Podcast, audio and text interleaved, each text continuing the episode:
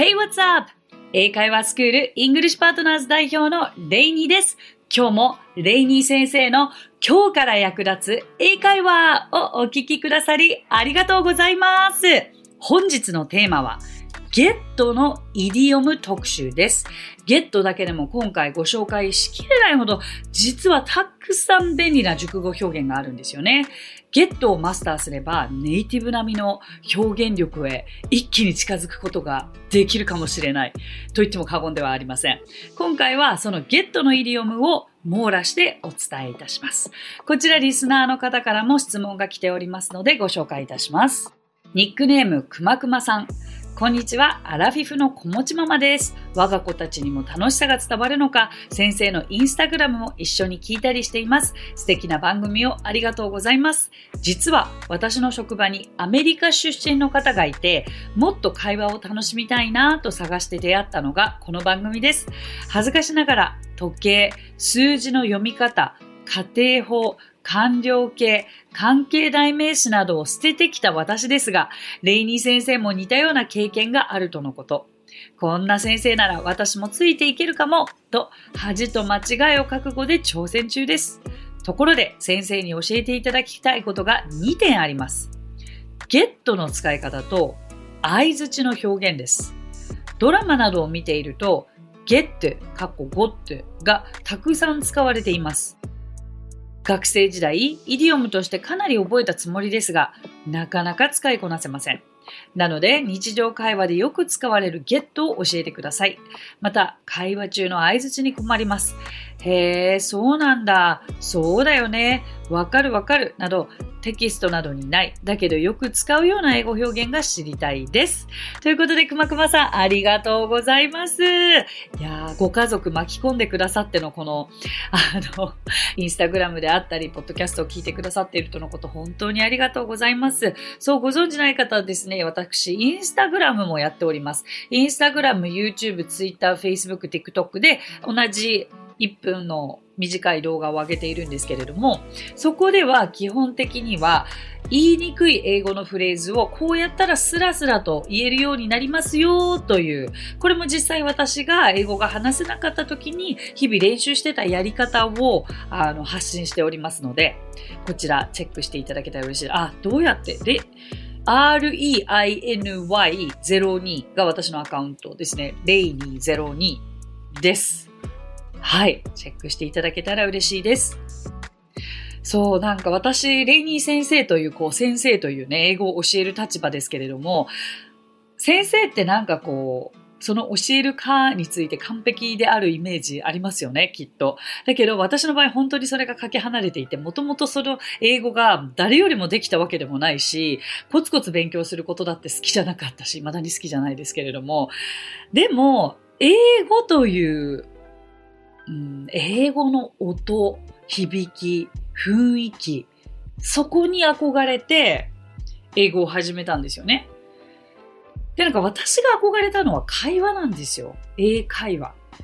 だけど結局なんか英会話をやりたいのに、なんか細かい文法とかを気づけばたくさんやらなくてはいけなくて、まあでもこれを積み重ねてたらいつか私の憧れのああいう状態になれるのかなみたいに想像していたからまだ英語は続きましたけれども、でも今私この教える立場となり、そして英会話スクールを運営する立場で、どうやったら受講者の方に効率的なこう、そしてあの生きた英会話を教えられるかなって考えていたら、やっぱりその文法を文法として捉えない方がいいなという結論に至ったんですよね。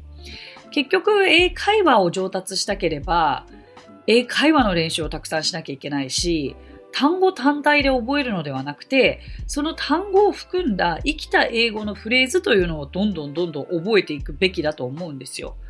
そう。だから、文法からやっていくと、その科だけは文法は理解はできるけど、じゃあ理解はできてもそれが実際の会話で生きてくるかって言ったらそれがまた別の話ですよね。すごくわかります。だから今英語学習で結構苦しまれている方、ご心配なく、私も本当に苦しくて、でもなんか英語が好きで、どうできるかなってやっぱり悩んで考えて、しかも英会話が全くできないままアメリカに行っちゃったもんだから、もう明日の生活どうしようという日々だったんですよね。で、そこでやっぱりいろいろと考えて、自分なりにしっくりくる英語学習方法というのを見つけたんですよ。だから、やっぱりそれはおすすめですね。どの方にもぴったり合う英語学習方法はあるはずで、それは結局は自分で見つけなくてはいけない。うん。でも、いきなりじゃあ何にもないところから見つけなさいっていうのも無理だから、まあある程度知識をこう英会話スクールとかで得て、イングリッシュパートナーズいらしてくださっても結構ですし、だからそうやって何かをヒントを得て、その先にご自身で勉強法とか見つけ出していただけたらなと思うんですよ。だから私も、あの本当に仮定法だったりとか、時計の読み方だったりとか、現在完了、もう本当に文法だけでやってた時はもう捨てようと思ってました。でも、現地に行ったら、関係代名詞、5秒に1回使われます。大げさですけど。あと、捨ててたはずの時計の言い方も難しい方が出てきます。だから結局やらざるを得なかったんだけど、生活の中に取り入れながらやる、それらの時計の言い方だったり、あ、時計の言い方っていうか時間の言い方だったり、現在完了は意外とすんなり入ってきました。あ、これが生きた現在完了の使い方なんだ。これが生きた関係代名詞の使い方なんだ。だから皆さんにぜひそちらの方を知っていただけたらなと思うのですが、でね、今回のこの get のイディオム、今から教え、教えしますけれども、今日は本当にシンプルに私が好きな5つを選んできました。で、これらも熟語として、イディオムとしてだけ覚えていたら、会話でいつまで経っても使えませんよ。だから、必ず例えば、まず今日一つ目は get up 起きるですよね。これをお伝えしますけど、get up 起きるだけで覚えてても、じゃあ実際どうやって使ってみるんだろう？って考えたら、とっさに出てこなくないですか？そういう時のために自分だったら get up はどういう風なフレーズに組み込めるか、そこまで考えていただきたい。と思います。ちょっと話が長くなりましたが、すごく大切なことだと思ったのと、あとは、レイニー先生という、こう、英語を今やってる、教えてる先生は、実は、もともと、勉強が大大大の苦手で 英語の文法だってとことん捨てていた。でも、自分なりの方法を見つけて、あの、習得できた。というこんなプロセスも知っていただけたらなと思いますので、そしたらなんかどうですか？ちょっと安心材料になりませんか？ですよね。OK。じゃあまず、get なんですが、get は何々を得る、手に入れる、まあ買うとか、ちょっと使い方は変わりますが、人に与えるという意味もあるんですよね。えー、まず、get プラスものだとすると手に入れる。I got a new cell phone. ちょっと過去形。get の過去は got. I got a new cell phone. cell phone ってわかりますか？携帯電話のことですね。新しい携帯をゲットしました。買いました。ということです。はい。で、まあ、これはなんとなく理解ができるかなと思うんですけれども、じゃあ今度、get プラス人プラス物。いいですか ?get プラス人プラス物という形になると、人に物をあげるというふうになります。例えば、I got my mother a new wallet. I got my mother a new wallet. だとすると、私は母に新しい財布を買ってあげた。という風になります。で、なんだろうな、このゲットプラス人プラス物が人に物をあげる。こういう覚え方って相当辛いと思うんですよ。頭に入るわけがないんですよね。だから、まあ、ゲットの用法で I got my mother a wallet. やっぱり例文ありきで、ああ、だからここにゲットが入って人がここに来て、物か。まあ、SVOC の形っていうのかな第五文系かな。はい。だから、こういう自分ごとにできるフレーズに必ず書き換えてみてください。フレーズを作ってしまう。自分ごとすごく大切ですよ。熟語を熟語としてだけ覚えるのではなくて、その熟語を取り入れた自分にしか作れないフレーズ。自分中心のフレーズでいいんですよ。教科書に頼ってばかりいると、教科書に出てくるフレーズって、自分の世界とかけ離れすぎてると全く頭に入ってこないという経験はありませんか？そう。なぜなら自分ごとにできないフレーズが多いからだと思うんですよね。だから、ああの、今これをお聞きくださっている皆さんがお母さんに財布プレゼントをする自分が思い浮かべられないということであれば別に my mother の部分を my boyfriend とか my girlfriend とか my daughter に変えてもいいしそのものの部分を何か他のものに変えてみる。そして自分ごとにしてみる。これ意識してください。はい。で、イディオム行く前に、あ、これすごくおすすめのゲットの方法の一つで、相づちもリクエストされていましたけれども、あの、相づちはですね、実は、あの、別の回でもやってますので、ちょっとそちらを参考にしていただきつつ、一つゲットを使ったおすすめの相づちは、got it, got it です。got it と書いて、got it, got it。まあ、主語を入れたら、I got it。I got it となります。これめちゃくちゃかっこよくないですか？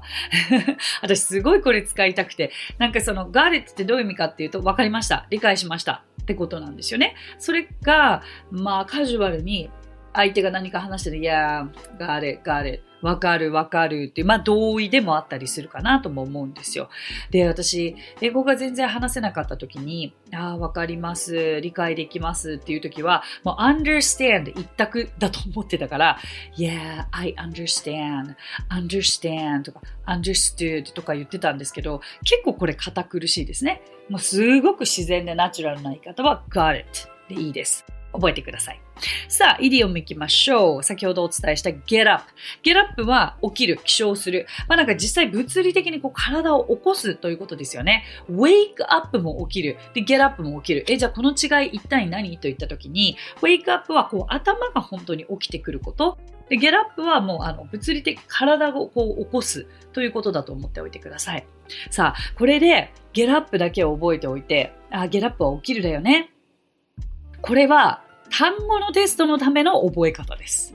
でも、生きた覚え方をするのであれば、例えば、So, what time did you get up this morning? 今朝何時に起きたの？とか、ah, I got up at 7am. 今朝7時に起きたよ？とか。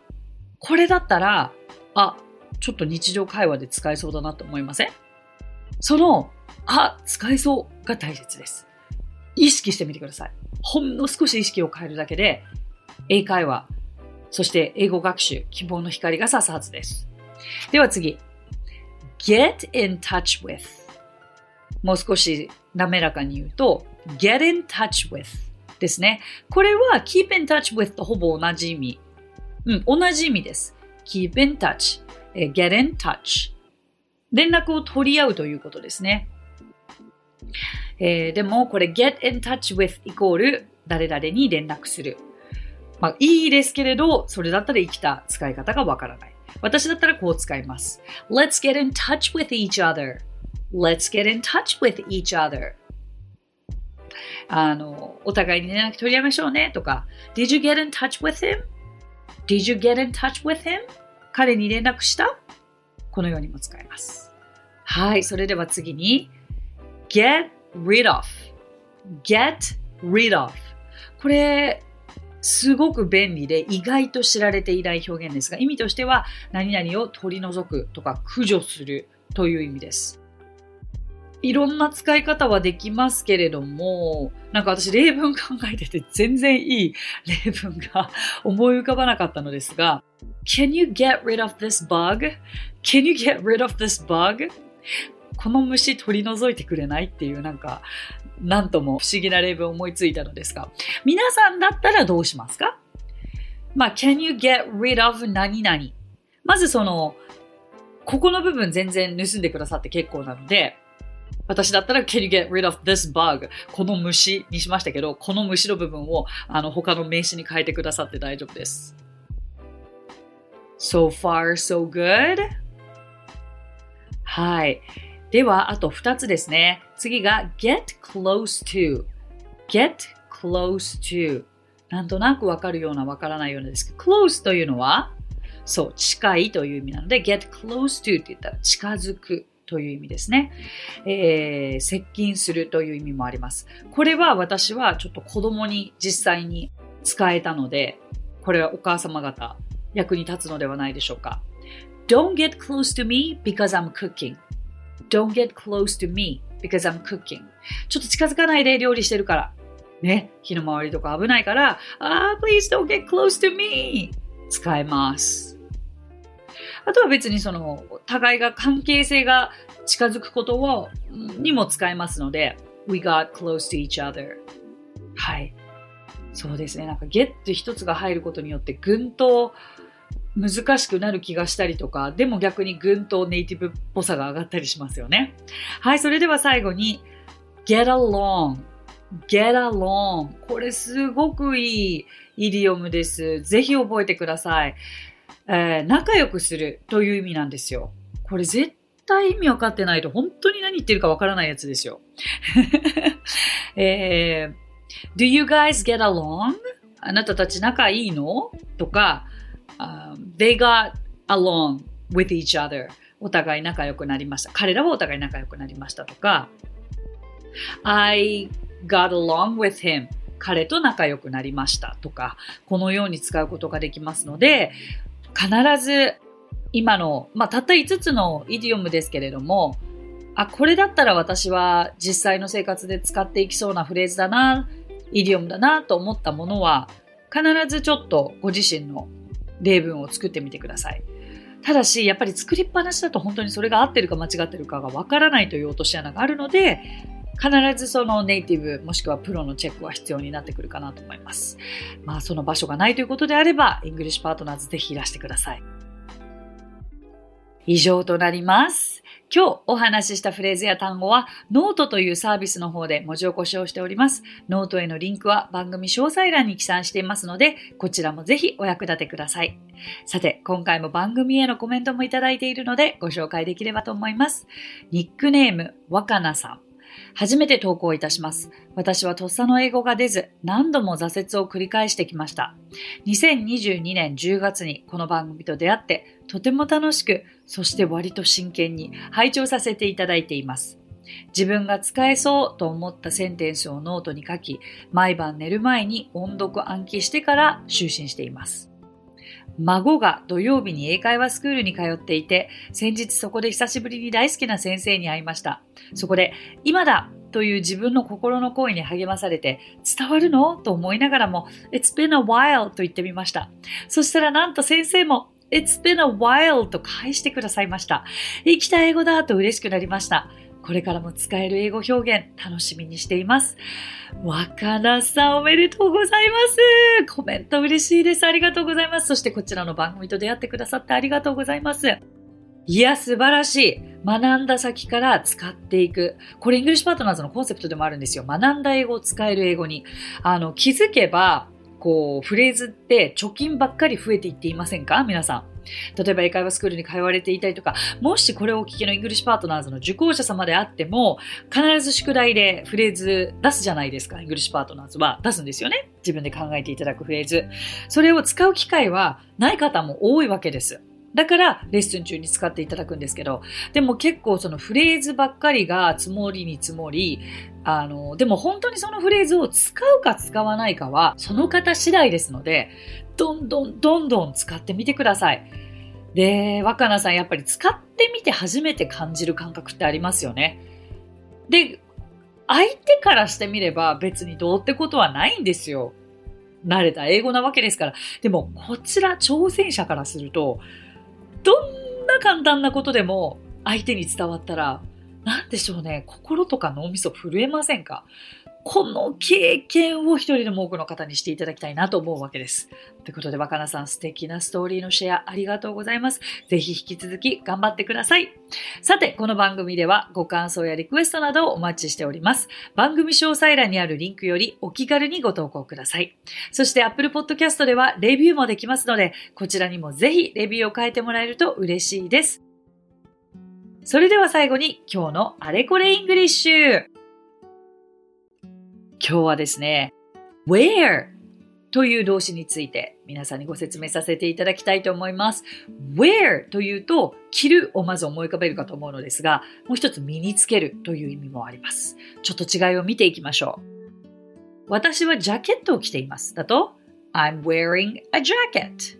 私今セーター着てるんですけれども I'm wearing a sweater と言えますね。じゃあぜひここで皆さんはご自身が今着ているもので wearing を使ってちょっと考えてみてください。どうぞ。Good job. まあ、ここまではもちろん多くの方が知っている表現です。さあ、もう一つ。身につける。どういうことかというと、香水を身につけるときに実は使われるんですね。私アメリカに行って結構香水好きでよく使っていて、お友達に What are you wearing? と聞かれたことがあります。もう直訳するとあなたは何を着ているのじゃないですか。え、なんでこの人もう目に見えて分かっていることを聞いてるんだろう。あ、服のブランドのこと聞いてるのかなとか。そのぐらい思ってしまったぐらいで、え、え、えっと、あ、I got this in Japan. えっと、日本で買ったシャツをみたいな感じで言っていたら、No, no, no, no, perfume, perfume, what perfume are you wearing? と聞かれました。何の香水を身につけているの？ということで、初めて知ったんですね。